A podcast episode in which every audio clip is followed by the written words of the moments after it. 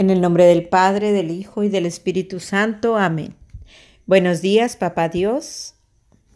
Hoy leyendo este Evangelio me entraban unas ganas inmensas de agradecer tu amor por nuestra vida, por esta vida que nos prestas, y agradecer además esa confianza que tienes en nosotros. Tú sabes que tarde o temprano, al ser hijos tuyos, habremos de comprender que viniendo de ti, a ti volveremos y que en ese instante veremos estas manos llenas de frutos buenos o de frutos malos. Hoy quisiera pedirte, Señor, tu gracia para, ayudados por la palabra de Jesús, poder hacer que nuestra vida produzca esos buenos frutos que ustedes esperan de nosotros. Ayúdenos a ser dóciles a la voz de Jesús y a las mociones del Espíritu Santo. Ayúdenos a vivir en unión con Mamá María también para que, junto a ella y siguiendo su ejemplo, podamos hacer tu santa voluntad. Amén.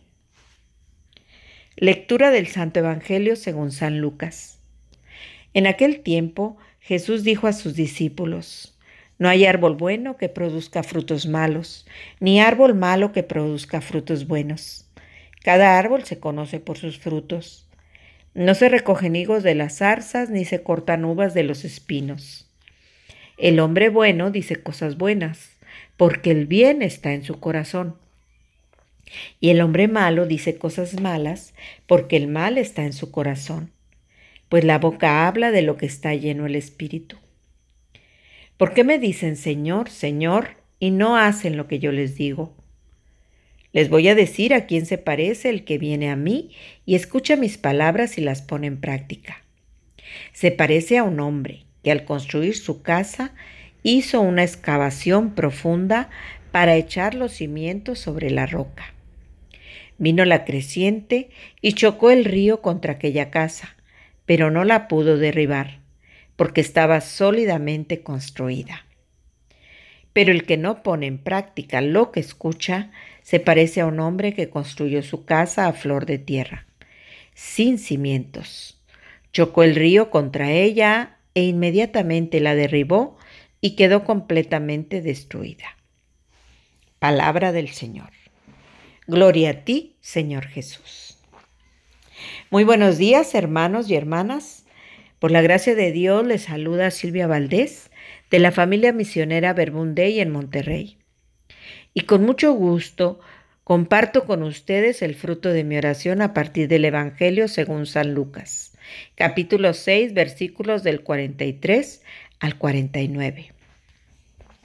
Hoy quiero recordarles que escuchar con atención diariamente el Evangelio, escuchar a Jesús, su palabra, nos hace sus discípulos. Y por tanto, todo esto que ha dicho a sus discípulos nos lo dice a nosotros, hoy aquí, con la intención de que reparemos en nuestra vida. Hoy Jesús compara nuestras vidas con esos árboles que dan fruto y con esa casa que puede estar cimentada en la roca o construida solo sobre arena. Cuando nos habla de los árboles, lo primero que me venía a mí es que Jesús afirma que los árboles dan fruto. Sea, nuestra vida está hecha para dar fruto. Y ya desde ahí, ya eso es una ganancia. La cuestión es, ¿qué clase de fruto está dando nuestra vida? ¿Has pensado en eso? Si no lo has pensado, pues hoy es momento de pensarlo. Porque, tal como nos dice Jesús, podemos dar un fruto bueno o un fruto malo.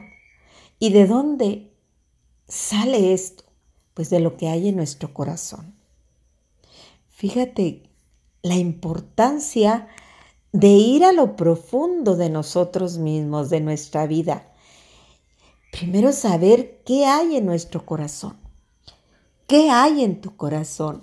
Y no es para que respondamos a nadie en particular ni en público.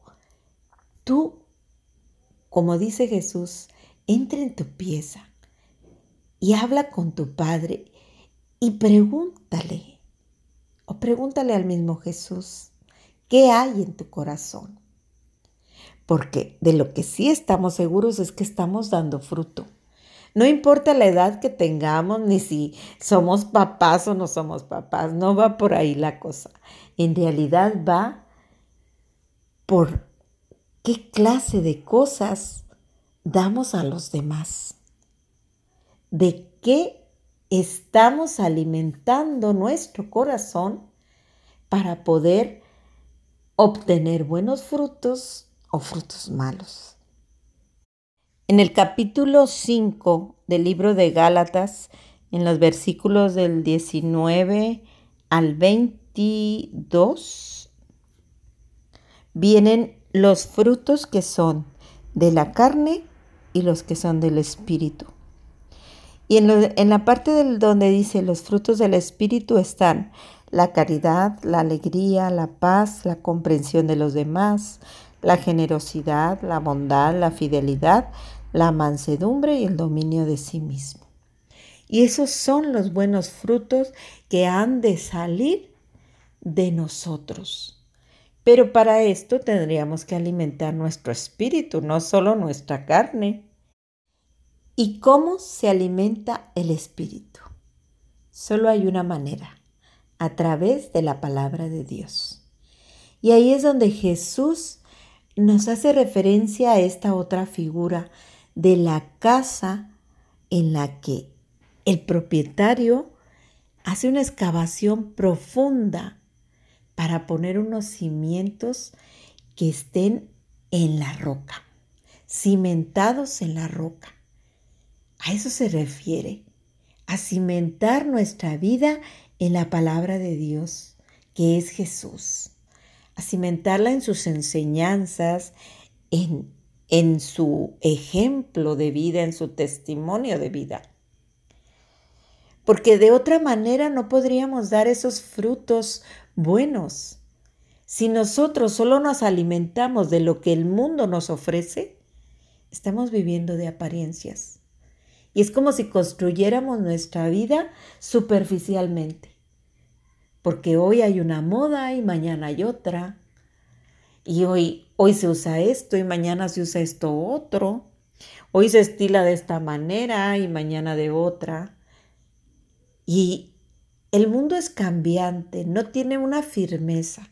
En cambio, lo que está cimentado en la palabra de Dios te mantiene firme, sin importar que vengan vientos huracanados, ríos caudalosos, tormentas, dificultades, problemas graves. Las personas que se alimentan de la palabra de Dios mantienen un espíritu fuerte sin importar las adversidades. Hoy venía a mí esa frase que desde niña he escuchado. Donde hay fe, hay amor. Donde hay amor, hay paz. Donde hay paz está Dios y donde está Dios no hace falta nada. A alimentarnos de la palabra de Dios para que nada nos falte.